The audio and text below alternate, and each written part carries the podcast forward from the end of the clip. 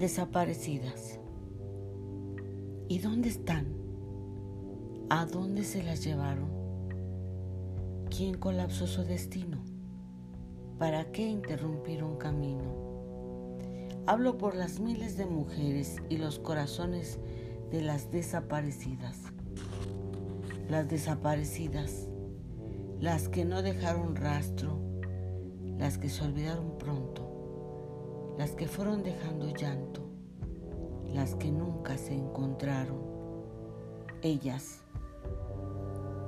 las elegidas por el criminal, no tuvieron la palabra ni la mirada, no tuvieron elección ni caminata. Ellas, las mal elegidas de la ciudad, las de la ciudad o del campo, las de la fábrica o la oficina.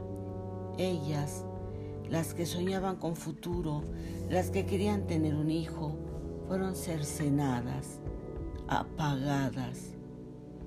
Las mujeres desaparecidas han sido tantas o más que en Juárez.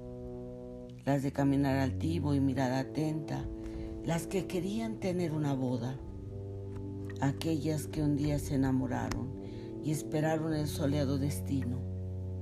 Las mujeres de mi puebla o de mi pueblo, esas que parece que se las tragó la tierra, las que dejaron el ajuar de novia colgado o al recién nacido sin leche de su pecho. Esas mujeres cadenciosas, de sonrisas amplias, de cabellos lacios o rizados, nunca volvieron. Las altas, las bajitas, morenas o de tez blanca, jamás regresaron. Nadie las vio, nadie supo su destino, y no fue porque ellas lo hubieran decidido, fue la voluntad del maldito homicida escondido en la oscuridad y anonimato, con careta de víctima barato, con alma de chacal, pero con vida. Ese fue el que arrancó todo de tajo, se llevó lo mejor de nuestra sociedad, se llevó a las mujeres que dan vida en un viaje que solo fue de ida.